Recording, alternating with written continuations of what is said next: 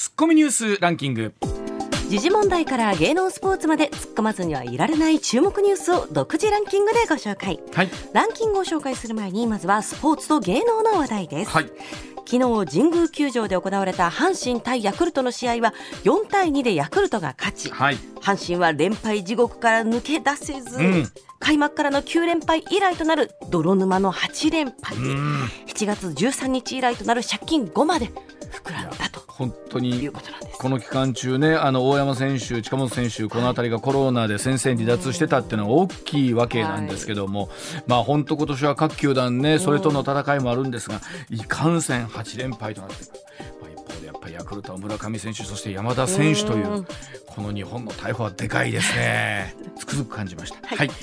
こちらは YouTuber のヒカキンさんのチャンネルのニュースです。うん。ヒカキン TV の総再生回数が今月16日に100億回を突破したことを昨日所属事務所が発表しました。うん。ヒカキンさんは全部で4つのチャンネルを運営していて今回の記録はヒカキン TV 単独でのものとなります。やっぱりね僕ここ数年こういう情報番組やらせていただいてて、はい。YouTuber と言われる方のお名前を、うん。例えばほら昨日結婚された東海オンエアの哲也さん、はい。あの正直あのそんなに見ない人からするとどんなお顔をしてらっしゃるのかとか、えーこれほどなんだろう認知に差がある方っていらっしゃらないんじゃないかな若い方とかからはもう絶大な、はい。でも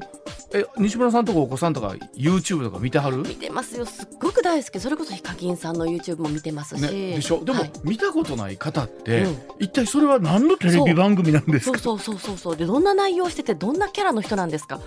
かんないですよね。ねだんだんそういうような時代になってくるのかなという感じがありますよねうん。はい。ではニュースの方いきましはい、ょうか。ニュースランキング、まずは第5位。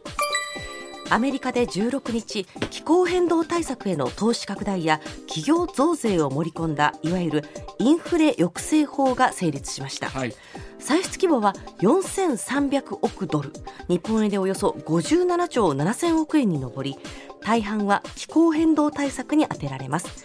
バイデン大統領は薬の価格抑制やうん。財政赤字の削減にもつながるとし11月の中間選挙に向けて追い風にしたい考えです。まあ先日あのアメリカから帰ってこられました、ねえー須田さんにもこのあたりのお話聞いていきたいなと思うんですけれども、さあ果たしてこの法律がどれぐらいアメリカ経済に影響を与えるかということですよね。はい。はい。続いて第4位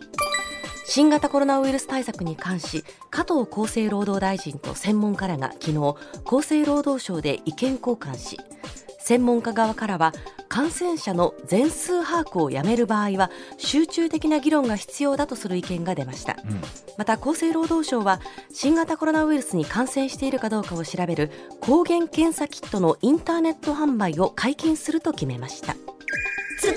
さあこのあたりもお話聞いていきたいと思いますが、まあ、ここ数日議論されている感染者の方の全数把握、はいまあえーそれぞれ意味があることそしてメリットデメリットというところあると思うんですけどそのあたりの話も含めてお聞きしていきたいと思います。はい、続いて第3位。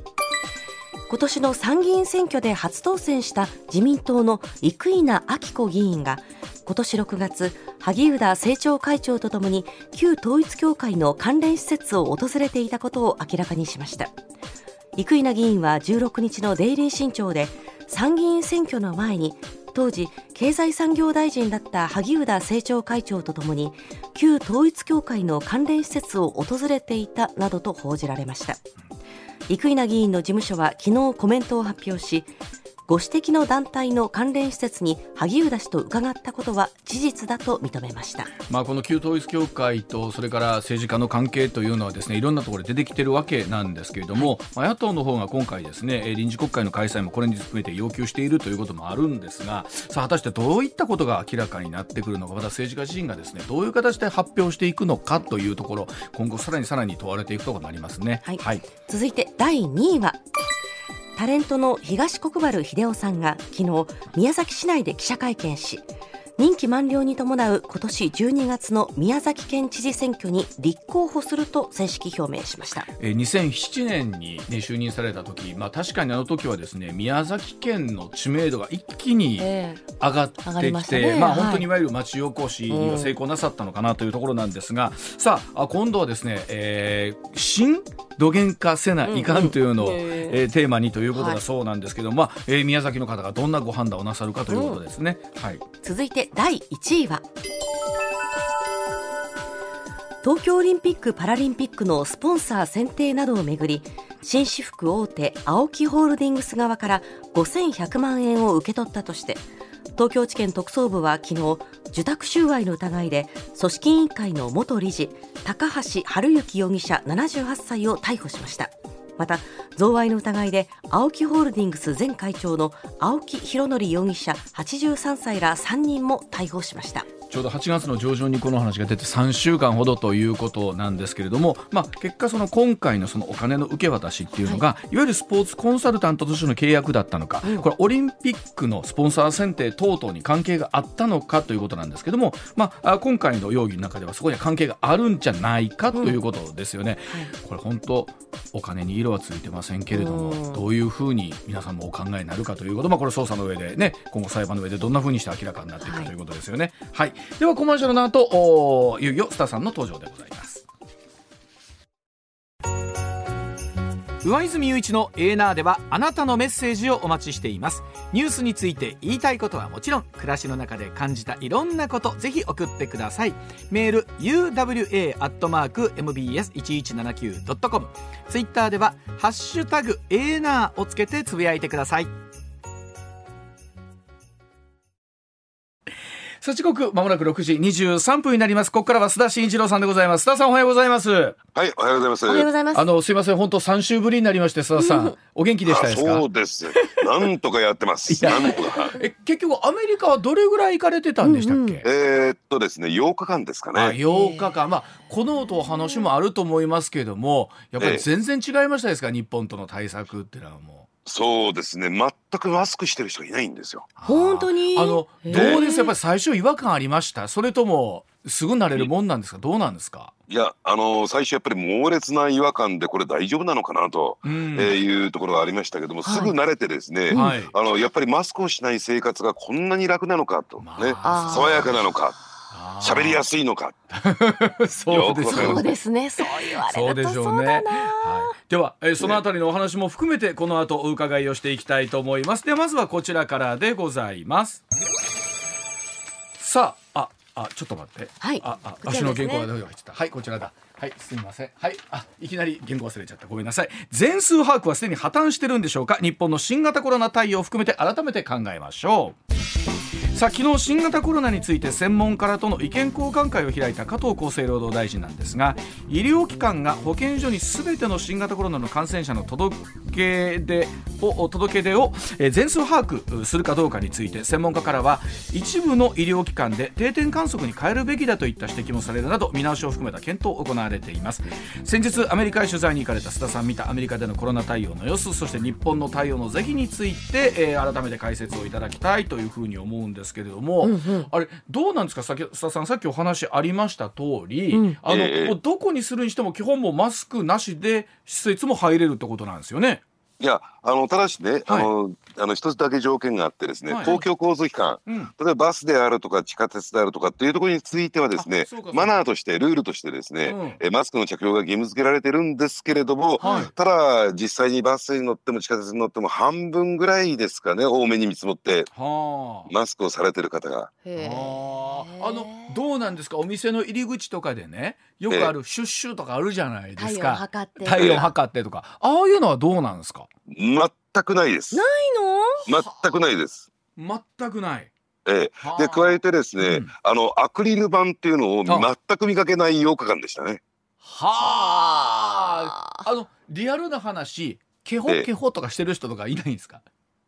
いやいるかもしれないけども全く気にならないですね。ああなるほど、ね、今はもう日本で公共交通機関電車とか乗ってて席とかしようもんならみんながビクってするようなね感じですけど。ねあの例えばねよく言われるのがほら帰ってきてからあの空港での対応が含めて大変だということを聞いたりするんですけれども、須田さん、どうでした、実感としてみて。えあのですから帰国に関してはですね、72時間以内の、うん、え PCR 検査陰性証明が義務付けられてるんですよね。で、ね。はい、私もですね、えー、まあ私は、えー、前半はちょっとワシントンで仕事をして後半はホノルルで、うん、えー、休暇を過ごしたんですけれども、うんうん、でまあそういう PCR 検査をやってくれるセンターに行きましてね、うん、これが160ドル取るんですよ。2万円弱なんですよ。いや随分高いなと思ったんですが、ね。うん、ただですねあの陸にその綿棒を差し込みましてね、うん、えー、左右5回ずつ円を描いて、うん、それで、ね、内粘膜を取るんですけれども痛そう、えー、いや手前です。5センチも入れません。綿棒、奥まで入れないんですよ、あそうなんですか？ええ。ー、だから全然痛くもなんともなくてですね、ね、これで大丈夫なの？ってぐらいの簡単な検査で。これ陽性にならねえだろうなと思って、ね、案の定陰性で、うん、それをですねアプリに、えー、携帯のアプリに入れて。でそれで事前にですね登録しておくと、うん、そのファーストトラックっていう証明書がですね、うん、アプリの色が赤から、えー、黄色緑青にいろんなグレあの状況によって変わっていくんですよ。でですから黄色以上ですとですね、うん、ほとんどノーチェックで入ることができるので待機時間はないですね。まあそうなんですね。ただ、うん、海外で働いアメリカで働いている人たちからするとですね、うん、今ちょうどお盆シーズンなんで帰りたいんだけどもその2万円もね PCR 検査でかかるのはバカらしいから、ね、え今回見送りますわっていう人多かったですね。はあ、で見送ったらどうなるんですか？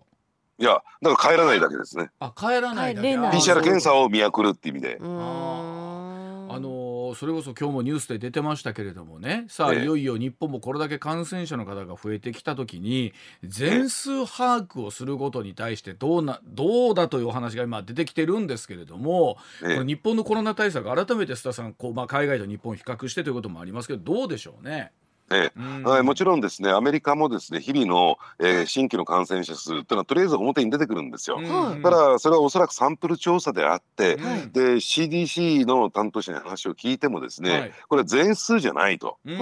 で特に PCR 検査やってる、まあ、あるいは抗体検査やってる人だけだから、うん、ね。えー、他にはもっといるんだろうけども、うん、もう誰も気にしちゃいないと。ただトレンドとしてね増えてるのか減ってるのか、今どういうですね、えー、まあタイプの、えー、新型コロナウイルスが流行ってるのか、うん、それを知るためだけのものであってですね、うんうん、要するにこれで何かこう、えー、医療体制をねあの構築するとか、うん、あるいは新しいですね、うん、えー、治療体制を作るとかっていうことには使ってないっていうことなんですね。あの何のための2類相当なのか5類相当なのかっていう議論が、まあ、特にここ1年ぐらいはずっとされてきてますよね。一つは、えー、その全数把握をすることによってしっかりとその重症の方そうでない方と分けて細かく各地域ごとにケアするということなんですが、うん、もうすでに医療体制が須田さんこの現状追いついてないですもんね。ええ、うん、あのですからそういった意味で言うとですね、うん、アメリカの場合はあのまあ、もちろん日本並みにですね新規の感染者出てるんですが、うん、もう医療提供体制と医療機関っていうのは余裕しゃくしゃくなんですよ。何の問題も起こってない。あでどうしてかというと、うんうん、通常の他のコロナ以外のね、はい、えー、患者の方病院の方とですね、うん、同じような対応を取ってるから、うん、一般病棟であの入院させるし、うん、要するに、えー、他のですね、うん、えー、まあ、病気の方と一緒に診断診療もしているという状況ですから、そこに差別区別がないんですね。ですからそれは先ほど上泉さん言われたようにですね、はい、えー、5類相当扱いをすればですね、だから、あのー、季節性のインフルエンザの患者さんと、うん、じゃあ他の患者さんを分けないじゃないですか。はい、そうですよね。うん、そういった対応をすればですね医療提供体制も逼迫なんかしないんじゃないかなと思いますね。あの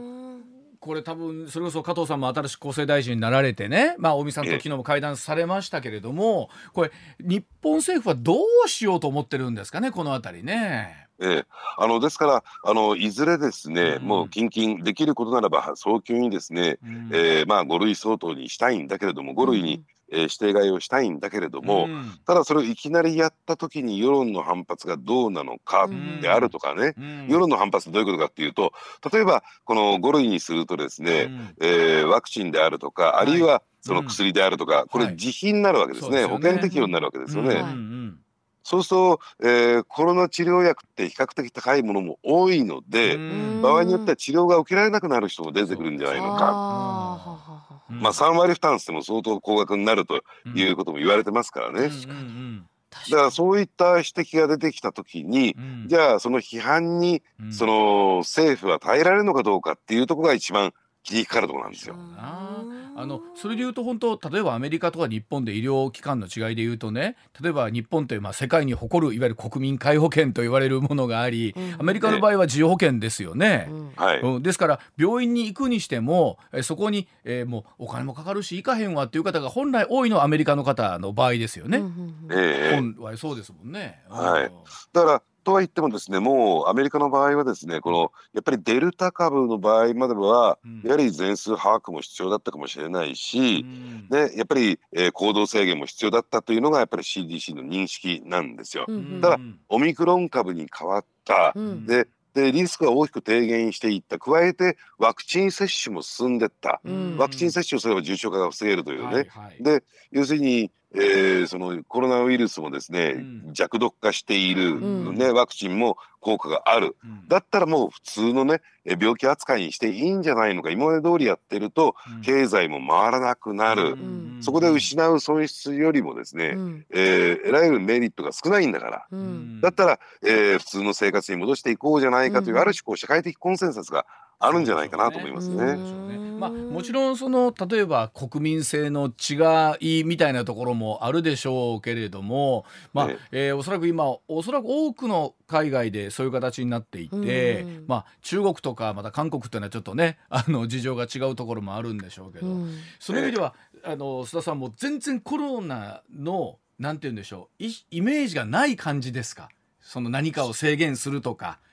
というのは電車バス以外ぐらいってことですか？今おっしゃったように。そうですね、うん、全く感じられなかったですね。もうそれで気にしてないの？ってアメリカ人に聞いてみたら、うん、誰も気にしてるやつなんかいないよって、はあ、あの逆に日本厳しいんだろうみたいなことはやっぱよく言われるわけですか？で何やってんだと違うコロナが流行ってんのかっていうジョークがあるぐらいです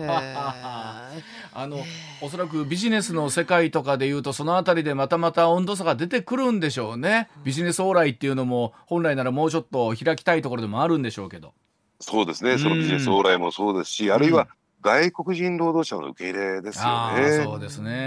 えー、うん、こういったところを考えていくと今、うん、まあ、大阪ではさほど目立ってないかもしれない。東京ものすごい人手不足になってきてるんですね。だからそのあたりを考えていくと、うん、やっぱり経済にも大きな影響を与えつつあるなと。でまあそういった意味で言いますとね、やっぱりただ日本の場合はじりじりと、うん、えー、今のアメリカの状況に向かって進んでってるんですが、うん、要するにやっぱりアクションというのかな行動が遅いんですね。まあ大体半年ぐらいかかると、うん、今今日ずっと私が話してきたアメリカのような状況になってくるんじゃないかなと私は見てますけどね。ね。なんかでもそう聞くとちょっとこう夢が持てるというか もうずっとこの状況が続くんじゃないかってこの3年間思ってたので。あのねこれどうでしょう？ラジオ機の皆さんも僕どういうふうな思いでこれ聞いてくださってんのかなと思うんですけど、どっかで不安もあるしでもどっかで開きたいしこの状況がずっと続くのも嫌やしどっかで解放されたいしっていう。で誰に答えを求めるんだと思ってる方が多いんじゃないかなと思うんですけどね。うん、いやだからそこはやっぱりねどうなんでしょうね、うん、政治がきちんとリーダーシップを発揮するってことが、必要なんじゃないかなと私は思いますよね。あのおっしゃるように例えば全数把握にしてもそうですし二類相当五類相当っていうのはこの第7波収束をめどにって言うんですけど、うんうん、第7波の収束がいつなのかっていう話にもこれなりますしね。言うてたらまたあと、まだ次第8波がやってくるんじゃないかなってなってくると またまた持って今度はタイミング逃すしますしね須田さん。そうなんですね。あのですからそのあたりってやっぱり批判が出ないように出ないようにと、まあ、特に秋の臨時国会控えてるだけにね、やっぱり相当慎重な対応になってるんだろうなと思いますよね。結局でもどっかで線は引かなあかんわけですもんね。続けるにしても、続けないよするにしても。何らかのまたメッセージいりますもんね、この状況になったら、はい。うん、でもね私思うんですけども、うんはい、はっきり言っちゃいますよ、ね、そのアクリル板って効果あるのかなって本当思いますけどね。建前というかはい なるほど。対策してますよっていうね、うそうか。飲食店のアクリル板ってなんかもうね、うん、ちょっとあの気持ち的に見えるじゃないですか。あのもう飲食店さんによってはねものすごい丁寧に拭いてくださってるところがあれば、このアクリル板の方がちょっと汚いんちゃうかと思う時とかぶっちゃけた話ありますもんね。まあ、各店舗気にされてますけどね。うんいやわかるな。でも結局あのこれ自分たちもそうでしょうけども須田さんやるためにやってるっていうとこはいろんなところであるでしょうね。いやでもなんかそういう日本人的ではあるんですけどね、うん、そういう点って、うん、そうですね。そうですね。そうですね。確かに。でこれまた一方でね今僕らも放送中に今これアクリル板やってるんですけど、うん、これ仮に外すとしてですよ、うんうん、どのどのタイミングで外すのかみたいなところになりますもんね。ねそうですね。でいきなり僕もね時々スタジオを呼,、ねはいはい、呼んでいただきますけども、うん、ね上泉さんとアクリル板なしに話してるとなんか違和感なんか覚えちゃってね。いや大丈夫かこの男みたいな。本当須田さん不思議なもんでね最初アクリル板がこれも出てから3年ぐらい経つんですけど、うんうんうん、最初すごい不思議な感じだったんですよ。うん、でも今ねなくなるとなくなるでなんか本当パンツ履かずに放送してるんじゃないかなと思うぐらいの不安感がきっと出るだろうなとも思うんですよね。ただねラジオ機の皆さんね、うん、あのマスクがない生活ってのはこれほど開放的なものなのかってのは いいもんですよこれ本当に。でも今若い子たちはマスク外すの嫌だって言ってますよ、うんメイクするのはじ口元が見られるのが恥ずかしいとか、ね、もうその顔で慣れてるから、うん、今更実は顔の半分こんな感じでしたって出すのが恥ずかしいとか、うん、ただねこのマスクに関してはね、うん、あのよくネットニュースのコマーシャルで PR 広告で見かけるんだけれども、あの厚生労働省自体がもう屋外では、ま、ほぼマスク外せみたいな言い方してますよね。熱中症対策もあって。であれだけメッセージを送ってるのに全然浸透してないとまた不可思議な状況になってますよね今西村さん言われて。まああの本当なんだろう感染予防の効果があるのはあるんでしょうけれどもどっかでやっぱりマスクしてないっていうのもあのありこうななかった時にハンカチでこうずっと口押さえてて。えー、ねえー、やるどうなんとかして自分はマスクをしてますよっていうのをアピールしなきゃいけないっていう。そう。大変な世界だな。いやもうどうですか？逆に日本帰ってきて須田さんも慣れたんですか？今度はマスクの生活に。いや慣れちゃいますね。これも23日で慣れてきますね。そうなんでしょうね。人間の対応力ってすごいですね、えー、さあ本当に、えー、あの全数把握に関してはどんなふうに政府は舵を切っていくのかこのままなのかそれとも全数把握をやめる方向に進んでいくのかというところでございます、うん、では続いてこちらです。時刻6時30まもなく9分になります。さあアメリカ57兆円規模のいわゆるインフレ抑制法成立。バイデン政権の事情を聞いてみましょう今月16日アメリカで気候変動対策や大企業への増税などを盛り込んだいわゆるインフレ抑制法が成立しました、えー、歳出総額は4300億ドル日本円にして57兆円に上るんですけれどもバイデン政権の説明では財政赤字の削減につながるほか課税の強化で需要が減ってインフレも抑制されるということなんですけれどもさあアメリカで取材をされてきた須田さんにアメリカの現在の経済の事情を聞いてみたいと思います。さあ改めてまず須田さんこの法律の持っている意味から聞いてみたいと思うんですがいかがでしょうか？もともとですね、うん、この法律っていうのはバイデン政権にとってみると、うん、一丁目一番地と言われている法律というか予算措置なんですね。はい。うん、でどういうことかというとですねあのこれ覚えてらっしゃる方まだいるかな、うん、あのバイデンさんっていう方がですね大統領選挙に出馬して、はい、出馬っていうのは、まあ、まず最初に民主党の中での指名候補とならなきゃならないわけですよね。はい、民主党の中で候補者がこうえ、ね、争うという状況になりますよね。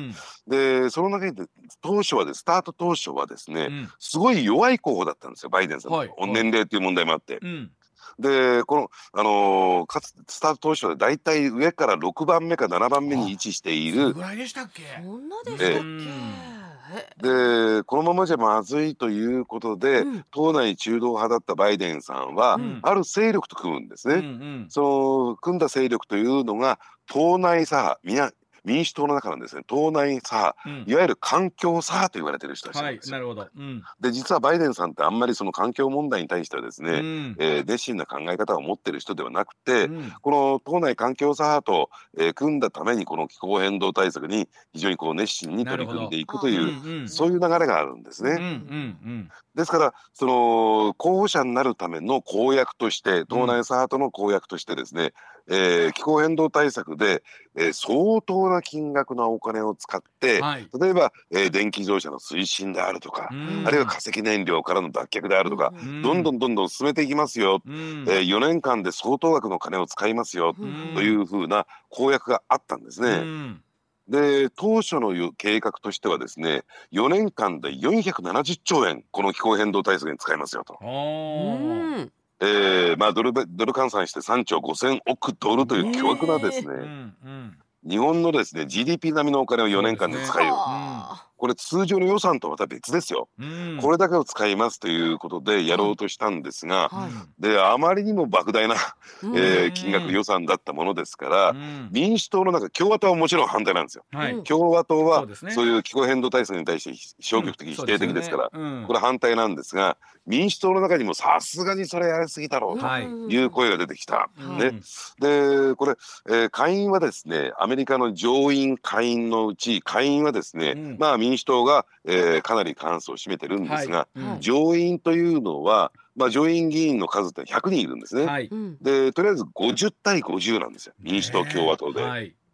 でただ、えーまあ、勝負がつかなくなるとですね最終的には、えー、上院の議長が、うん、えー、まあ、賛否を、えー、出すことによってですね、はい、決着をつけるという形、うん、上院議長というのは副大統領が、はい、えー、カマラ・ハリスさんが、うん、えー、兼務しておりますからね、うんうん、だから民主党ですから結果的にこれでギリギリ過半数を維持するというそういう立て付けになってるんですね。うんで、うん、ところがですね民主党の中の、えー、直言挙手まあお,、ね、おおじいさんで頑固者の、ね、マンチンさんっていう人がいて、うん、バカ野郎こんな金かけたらアメリカおかしくなるだろうと言うんで大反対だった、だから絶対賛成しないと、いうことでずっとこの法案がえー、棚ざしになってたという状況なんですね。すごいです。だから逆にまたこれで50対50になっちゃったってことはあのあれなんですよね。全く割れちゃったってことになるんですよね。うん。えー、はあ。あのそれでもね、あの歳出今回見てみたら、えー、あいわゆる気候変動には3800億ドルですからおよそ40兆円レベル、まあ桁が一つずれたとはいえ、えー、そうなんです、かなりの金額であることは間違いないですよね。そうですね、ただ逆に言えばですね10分の1まで減らさなきゃならなかったほど、うん、えー、バイデンさんは妥協に妥協を重ねてしまった、うん、ですからやっぱりそういった意味で言うともうちょっとトップリーダーとしてね、うん、えー、その影響力がかなり下がってきているというふうに見る10分の1まで下がってきているというふうに見るべきじゃないのかなと。そもそもその大企業に増税をするとこれなんでインフレ抑制につながるんですか？えー、あの大前提としてねあの民主党さね、結構共産党に近い考え方を持ってましてね、うん、要するにじゃあその、えー、巨額な財政出動の原資をどこから持ってくるのかっつったら、大ね、大企業と金持ちなんですよ、うん、大企業と金持ちから増税してそれを持ってきて、うん、気候変動対策っていうのが、まあえー、民主党左派の考え方なんですね。でそれでそんなことをやってしまったら経済に大きなブレーキかかるというのがえ民主党の中の良識派の考え方だった、共和党は大反対だった、じゃあなぜ今西村さんの話にあるように、うん、えー、ね、大企業に課税強化をすると、ねえー、これインフレ抑制につながるのかというと、これはねまあ風が吹けば桶が儲かるみたいな理屈であってね、大企業は税ねえー、税金払わなければいろんなところで金使うでしょうと、うん、消費に回すでしょうと、うん、消費に回すとその分だけ、えー、需要が増えて物の値段が上がっていく。ね、うん、消費に回らなければ税金でそれを持ってくれば消費に回らないんだから物値段は上がらない。だからインフレ抑制抑制につながるんだ。えそうなの？っていう話になってるんですよ。で実際にこれあのいろんなシンクタンクとか含めて計算してみるとそんなに実は効果ないんじゃないかっていうふうな結果になってるんですよね。全くありませんこれ。だってそれはそうでしょだってえ大企業からえ税金をもらって、うん、それを代わりに国が使うんでしょ。うん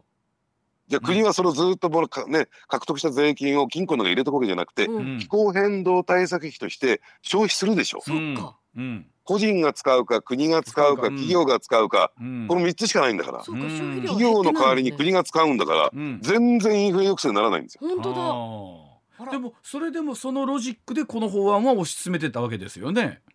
いや、だから、あの言ってみれば気候変動対策だけではちょっと弱いよねって言って10分の1になっちゃったから、うん、じゃあ他に何か理屈ないかっていうんで、うん、インフレ抑制にもつながるということにしようと。うん、でどうせアメリカ人の3分の2ぐらいはバカなんだから中間選挙で騙されてくれるんだから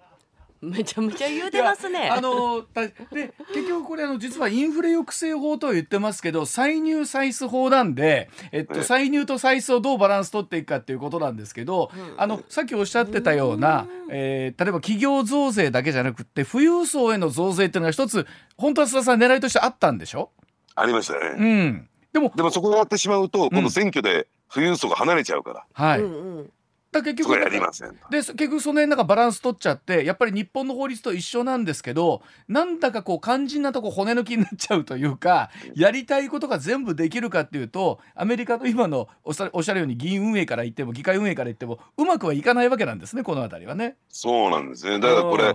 まあそういった意味で言うとねバイデンさんってでもねこのえー、交渉力ナンバーワンってなんです。反対してる人と、うん、ね、何度も交渉してですね、うん、えー、まあ、考え方を改めてもらったりあるいは妥協点を下がるっていう点ではですね、うん、やっぱりその交渉能力ものすごい優れた大統領だったんだけども、ね、それは全く発揮できなくて足して2で割るところから3で割ったり4で割ったり5で割ってったらこんなことになっちゃったっていう何の意味もない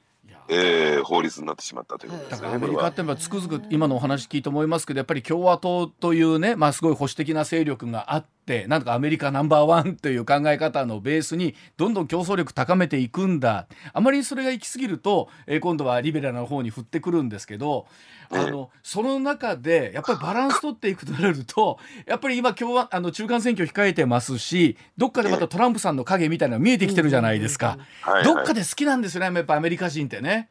そうなんですね。だから、うん、そういったところを考えるとやっぱり妥協せざるを得なかった。ただ中間選挙これ2年間のね、うん、えー、まあ言ってみれば、えー、途中のね、ね、あの成績発表ですから、ね。うん、これまでにやっとかない冒頭申し上げた一丁の一番地ですからねこれはね。でも実際どうですか？須田さんアメリカってね物高いって言われてますけど、うん、そのインフレ抑制じゃないですか、高えなと思いますやっぱり。行ってみてねあのあの観光客向けじゃなくてですね、うん、ローカルっていうか地元の人がよく入るカフェで、うんまああの昼食を食べたんですよ。まあごくごくありありふれた、えー、サーモンベーグルサンドっていうねベーグルの中に、うん、えー、クリームチーズとね、はい、えー、それからサーモンが入って、はい、まあ結構たっぷり入ってるんですけどねそれでサラダがちょこちょこっとついて、でコーヒーを頼んだところですね、だいたい日本円に直して2,000円っていう。2,000円のランチって言ったらめちゃめちゃ考えますよ。それでベーグルとサラダやったら、大阪だったらもう暴動が起こりますねこれ。大体私も私もね大体ね1時間ぐらいで腹減りましたもんねその でもそんな大きなボリュームじゃないんですね。そうなんそうですね、ええ、だってベーグルサンドですもんね、ね、でも、まあなんでしょう、えー、本来僕らの今例えば日本で言えば本当に安いって言われてるので我々の感覚が間違ってるのか、うん、それとアメリカでもさすがにこれは行き過ぎやろうと思ってるのかっていうのは、アメリカの皆さんどう。なんですか？いやでもね、うん、さほどなんかこのまあ違和感はないんじゃないかな。だから二極が進んできてるって言ったらいいんですかね。ただこのちなみに言っとくとするとこの2000のベーグルサンドセットっていうのはですね、うん、オーガニックを売りにしてる店なんでまあ、それなりに値段が高めに設定されてるんだろうなと。でもあのそれこそ今回のね、えー、とインフレ抑制法の中でも議論になったところではあるんですけど、うん、結局言われてる今おっしゃった二極化じゃないですけど、うん、本当に数少ない人々が、アメリカ人もっと言うと世界中の富の大半を持ってるわけじゃないですか。はい、で本来、えー、と資本主義っていうのはその競争の上に成り立ってくるんでしょうけどあまりにもそこに強い税をかけすぎるとね確かにほな何のために人は頑張ったんやとなるし一方であんたらそんだけ持っててもしゃないやろっていうこの考え方をどうするかってのは永遠のテーマでしょうね今後アメリカにとってもね。ええ、うん、ただアメリカの場合はあの献金っていうドネーションのあの、意識があるんですよ。制度があってですね、うん。うん、で本来税金って所得移転つまり、えー、今上泉さん言われたようにですね、うん、えー、非常にこう高所得な人がですねから、低所得な人にまああの所得移転をしてですね、社会を公平公正にしていきましょうという、そういう役割も一面ではあるわけですよね。ただそこのところについてはですね要するに国が強制力を持ってやるべきではなくて個人が自主的にやるべきだという意識がすごく根強くアメリカにあって、だから献金ドネーションっていうね、だから積極的に献金するんですよ、アメリカ人っていうのは。ね、でその辺りでうまくバランスを取ってきたんですけれども、やっぱり、えー、それだけじゃね収まらないところも出てきて、やっぱり税金で何か、えー、こう公平公正さをね求めていくっていうことも一つの方法として模索され始めたのかなと私は思いますけどね。あの今回このニュース見た時にバイデンさんって気候だったりとか今ニュースにあったように、はい、それからまあ医療保険のねあのさっきのお話みたいなところありますけど、うん、本当だったらもうちょっと教育っていうところに力入れてほしいっていう声もあったというふうに聞くんですけども、ここがあんまり今回注目されなかったですよね。そうですね。あの教育であるとか、うん、あのまあ、教育しても学校教育だけじゃなくてね、うん、やっぱり幼児教育も含めて、つまりあの学校と家庭というところをもう一回アメリカ社会として立て直していこうじゃないかっていうね、うん、そういう意識があるんですよ。うん、でだからあの学校の環境整備にお金を使いましょうとかね、うん、やっぱり、えー、一定程度の貧困家庭に対しては、その社会としてケアするような体制を作っていきましょうっていうね、そういうところにも予算を割くべきだというのがあったんですが実は、あのこの気候変動対策の中にもそういったことが今回の、えー、法案の中にも盛り込まれる予定だったんですけれども、うんうん、あのまあその辺りについてもですねお金使うという点に関して、結構批判的なえー、まあ意見がですね議会で多かったもんですから妥協を重ねてしまった結果ピンポイントでこの分野だけということになってしまったんですね。まあ本当あの一般的にその今西村さん含めて言ってくれたようにこれトータルでインフレを抑制したいっていう方には向いてるんでしょうけれども果たして実際この歳入と歳出でどれぐらい効果があるのかっていうことですけどもでも須田さんのお話ではほぼないと見ていいわけですよねこれね。いやほぼないじゃないですね全くないですよ。こんなお金をね、いやでも気候変動対策も40兆からぶち込んだらなんぞできそうな気もするんですけどどっかに吸い込まれていくんでしょうかねこれもね。いやだからアメリカのね国内で国土で、例えば EV を、えー、どんどん増やしていきましょうってもあれだけ広いじゃないですか。確かにじゃあそのどこをね、うん、えー、電気供給源にするのかっていうところ、ねうん、えー、を考えていくと、うん、あのそのなかなか難しいしだとするとやっぱりバッテリーのね、うん、えー、性能を強化していく、ね、だからそういったところに、えー、研究開発費の方にお金が回っていくのかなって私は思いますけどね、ね、インフラ整備ということよりも。ね。えまあ本当回り回ってその2,000円のベーグルが、まあ1,500円ぐらいに落ち着くのか、えー、それともやっぱりさらにその値段が上がっていくのかですけども本当今須田さんもそうでしょうけど海外に行かれた方須田さんやっぱり高いなと思うってことですね。改めてアメリカのものの値段は。いやいやだからね、うん、2,000円かけて食べるのいいんだけども、うん、せめて3時間ぐらい腹持ちしてほしいな もたへんやないかいって。はい、ではお知らせの後もお話聞いてまいります。上泉雄一のえー、な MBS ラジオがお送りしています。さあ時刻6時55分になります。続いてはこちらです人工衛星の打ち上げが増えています。その裏で起きている争いとは？でございます。え経済産業省によりますと2021年世界で打ち上げられた人工衛星の数1809機。そんなにあるんですね、えこの数10年前の2011年の打ち上げ数と比べますと実に14倍だそうでございます、まあ、日本だけでなく世界的にも増えているこの人工衛星の打ち上げなんですが、まあ、その裏で一体どんなことが起きているのかというお話でございます、うん、須田さん1800も世界で打ち上がってるんですか、そうですね、あのやはりですねいろんな目的があるんだろうと思うんですけれども、うん、やはりあの、えー、通信回線ね、はい、えー、をですね、うん、確保するための人工衛星の数が急激に増えてきてるんですね。うん。で特にですね、うん、えー、これから 6G の時代を迎えにが当たってですね今まで、はい、あの 5G まではまあ、大体基地局というと、うん、あのビルの上とかね、はいはい、え地上にこう設置していくっていうね手法が取られてきたんですけれども、うん、それだけだとですねなかなかそのコストもかかるし、手間もかかるし、ねであるいは設置場所が限られているということもあって、うん。全地球的にですねこう網羅するっていうのはなかなか難しいわけなんですよ。うんうんですから、えーまあ、ここ近年はですね人工衛星でその、えー通信ネットワーク回線をうん。確保していこう構築していこうという動きが出てきたんですが、うんただ本当にそれでできるのか問題が起こらないのかうん。というですね、あのー検証作業が必要だったんですね。うんところがですねこれはいい悪いは置いといてもですね、うん。あのウクライナ戦争が起こりましたよね。はい。でその時に、えーロシア軍が入ってきて、うん。そういった基地局が破壊されたりですね、うんうんえー等々があってインターネット回線が全てダウンしてしまうと。はい。うん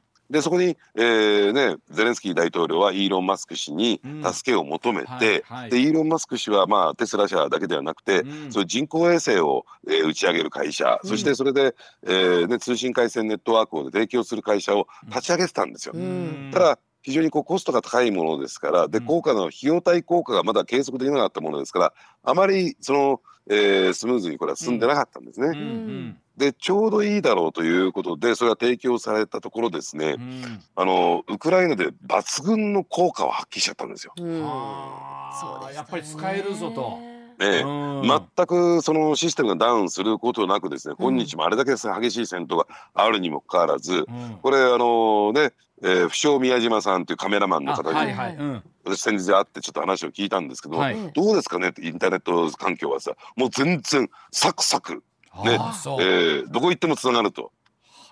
いうような状衛星の持況ってる力でかいですね上から降ってくるっていうのは。そうなんですよ。ででなおかつこれが 6G になるとさらに大量のデータのやり取りが必要になるでしょうし、うん。えー高スピードハイスピードになっていくでしょうからうん。まさにですねもう、えー地上基地局ではもう間に合わないという状況になってくるんですね。あのうん。5G のうん。スマートフォンにもまだうまく自分が対応できていないのにそうそうそうもう 6G はいつ頃の実用化になるんだそれは思っちゃうんですけどもね。うん。もうええ。すごいですねその開発たるや。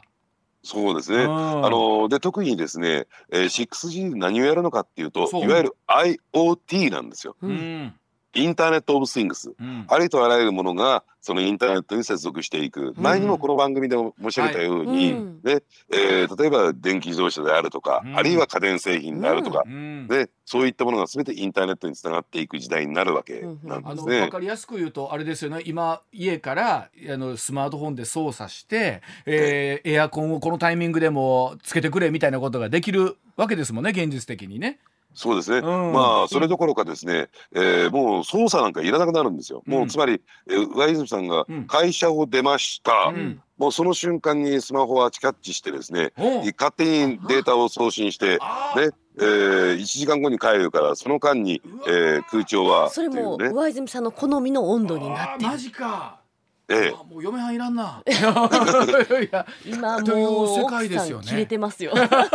いうことや。どういうこという話ですよね。へはえ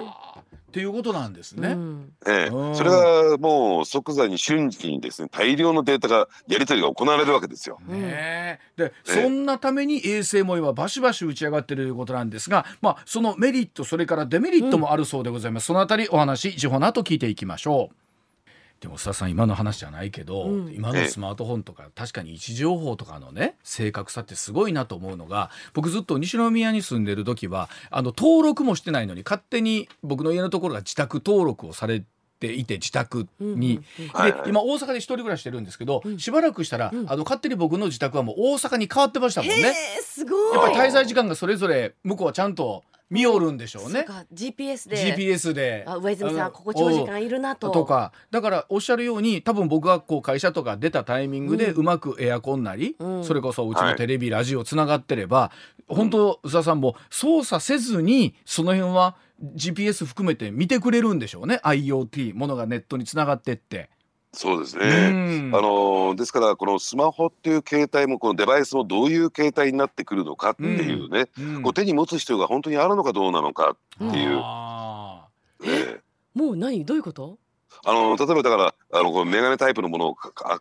あの装着してれーば視線によって、うんええ。ええうん。視線によってですね操作が進んできたりですね。はあ。るいはあのこう人間の考え思考と同期させることによって、えー、まあ言ってるよう何もさ指示を出さずにですね、えー、情報がデータを送られていく。眼鏡についてたら道案内とかも簡単そうですよね。こっち進むとかのもね。そうや。方向音痴のわしらにとってみればこんなありがたいことはないんですけどあの一方でねそれこそこれだけ1800機も打ち上がっていればあの須田さん宇宙地球の周りは衛星だらけになってんじゃないかなと思いますけど、それとかあの、交通事故じゃないけど衛星事故とかならないのかな？とか思っちゃいますけど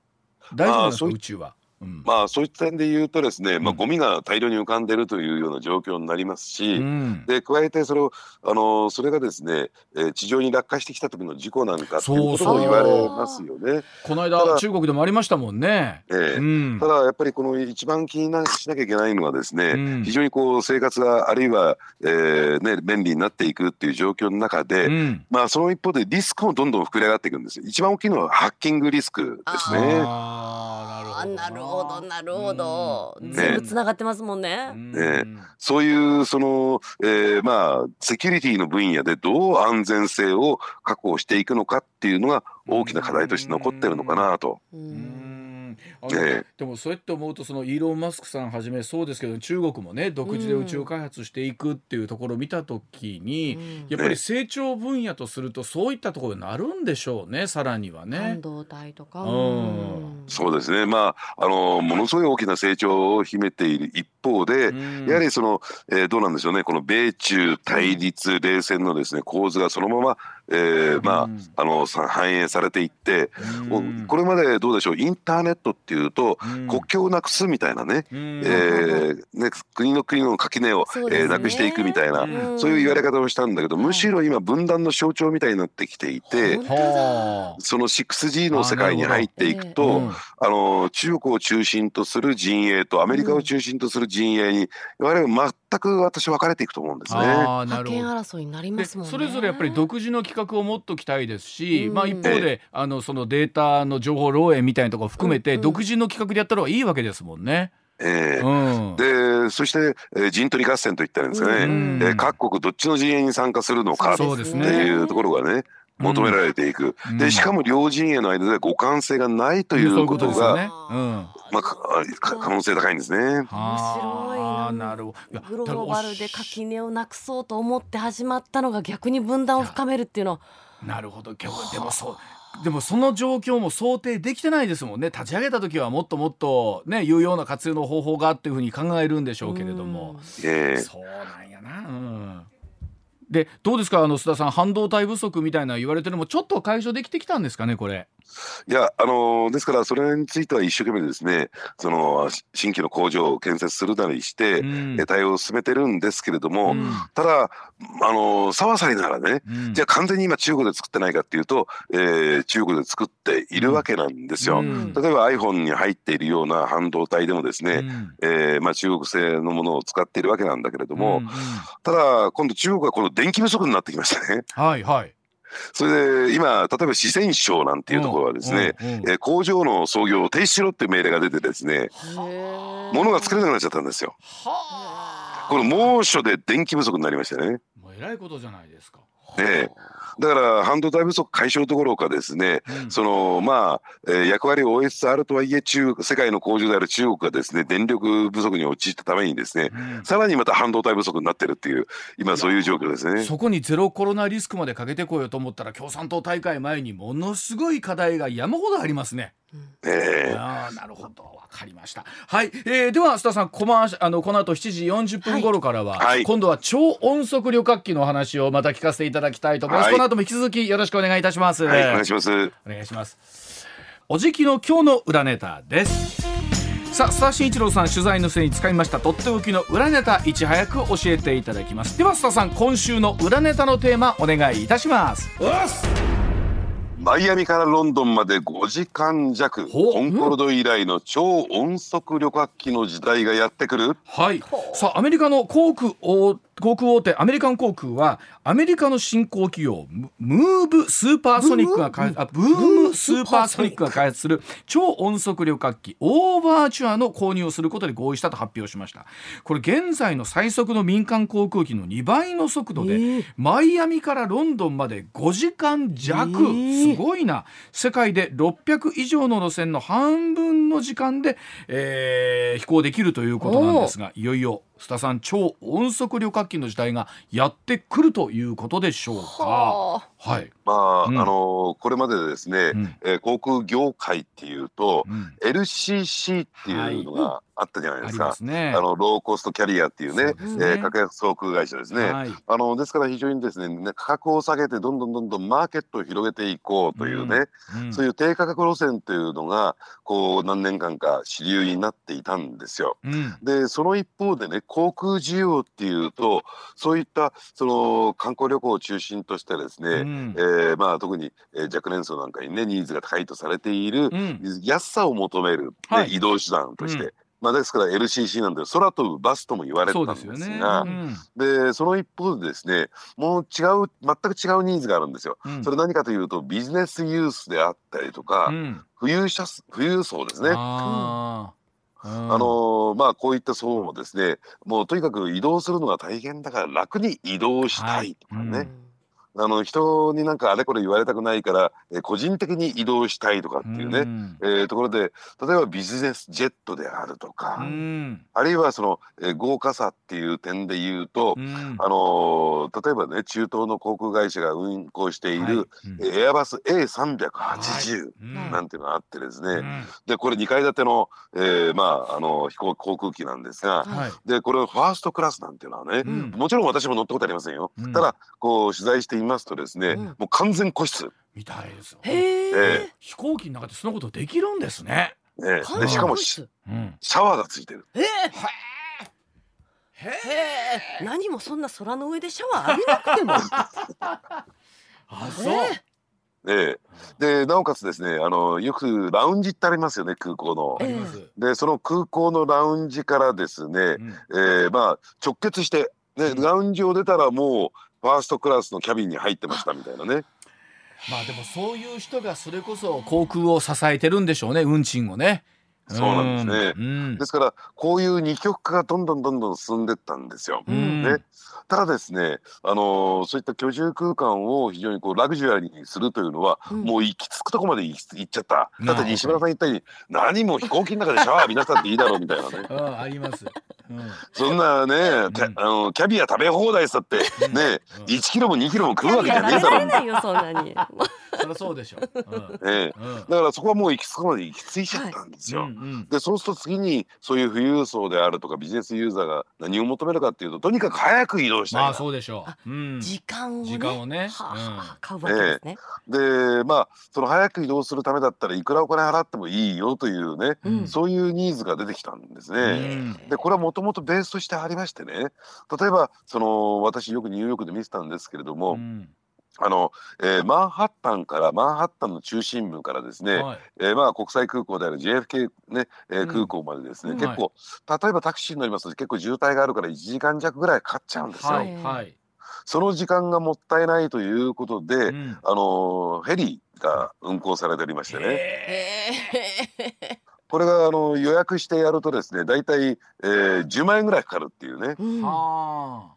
マンハッタンの中心部のビルの屋上から飛び立ったヘリがですね JFK まで大体5分10分で到着あ。するんですが、まあね。でうん40分50分ですね短縮したいために10万円払うっていう層がいるんですよま。あいらっしゃるでしょうねあ。そうんええうんだからそういった点で言うとですねまあ例えばその空港であの、うん、運動移動するのにですね、うん。半分の時間で移動できると言ったらですね、うそれなりのお金を払う富裕層はいるはずだビジネスユーザーはいるはずだとうん。いうところで,、うん。でしかも音速で、えー飛ぶ飛行機これビジネスジェットにするには相当なコストもかかるし、ね。えーメンテナンスもかかるということで、うんうん。だったらここにですね航空会社として、えービジネスチャンスがあるんじゃないかってんでアメリカン航空が乗り出したということなんですうん。ね。でもマイアミからロンドンまで5時間。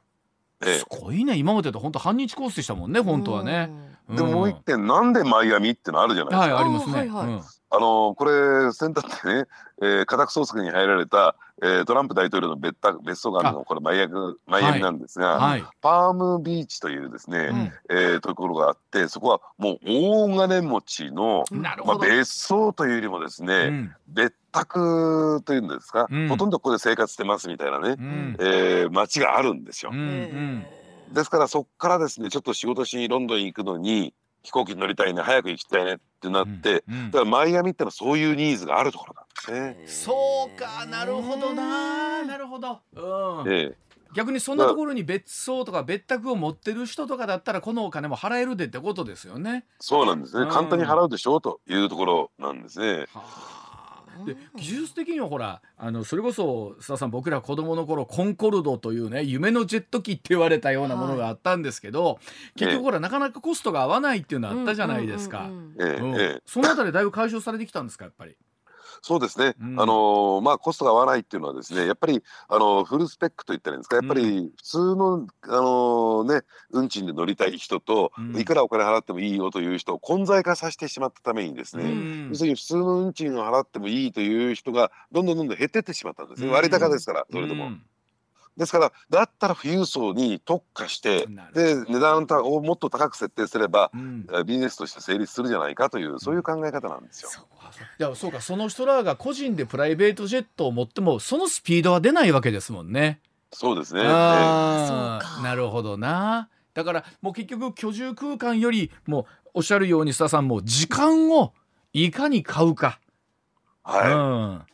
そうなんですね、うん、今言われたように時間を、ね、お金で買うというね、うん、そういうところに、えーまあ、ビジネスチャンスを見出したということなんですけれども、うん、ただですね、えー、これも早いですよ。2024年に生産開始されて、ロールアウト2025年ロールアウトっていう1号機ができてくるタイミングなんですが、うんうん、でも29年には最初の商業飛行を計画する。商業飛行を計画するってどういうことかというとそれまではですね、うん、まああの定期運行ではなくてですね、うん、非定期で運行していくというね、はいはいうん、だから注文を受けて、うん、えー、それで運行するというスタイルが取られるんだろうなと思いますね。でも考えてみると、あのまあ、もちろん世界規模ではそうでしょうけれども2029年、うん、えー、その前後ぐらいになってくるといよいよ日本もですねリニアの運用みたいなものが見えてくるような時期でもあるじゃないですか。はい、いかにやっぱりこの商業権に早くつけるのかっていうのは世界中でこう競い合うことになるんでしょうね。そうですね、あのですからそういった意味で言うとですね